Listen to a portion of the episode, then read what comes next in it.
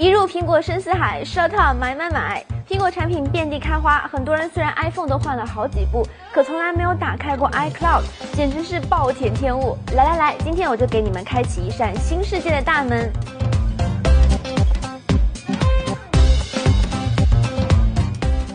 可以把你所有 Apple 设备连接在一起，只要有苹果账户，你可以在任何设备上，甚至非苹果端都可以随时调用。在设备已接通电源并连接了 WiFi 的时候，iCloud 会自动备份数据，你买的音乐、图书、照片、邮件、应用程序、通讯录、备忘录，通通包含在内。备份以后，你可以在 Mac 上修改编辑 iPhone 的联系人，也能用 iPhone 随时查看在 Mac 上制定的日程安排和待办事项。但 iCloud 备份的本意是共享，并不是把你 iPhone 里的文件又复制了一份。比如在 iPhone 中删除照片的时候，设备会提示你此照片将从你所有设备的 iCloud 照片图库中删除，也就是所有设备上你都再也看不到这张照片了。所以 iPhone 内存不足的时候，还是把照片什么的放到电脑硬盘或者云盘里吧。iCloud 钥匙串可以在已经授权的苹果设备上记录用户名、用户密码、绑定的信用卡账户等信息，而不会泄露给第三方。举个例子，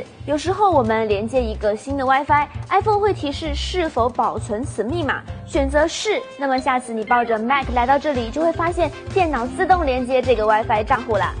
查找我的 iPhone 可是个不可或缺的功能，手机丢失的时候，只要还在联网。不光能及时定位，还能锁定或抹掉 iPhone 上的数据，这样即使手机找不回来，起码上的数据不会被坏人利用。这些强大的功能，如果你还没有用过的话，赶紧去使用一下。今天视频就到这里，别忘了关注两分公众号和微博哟，拜拜。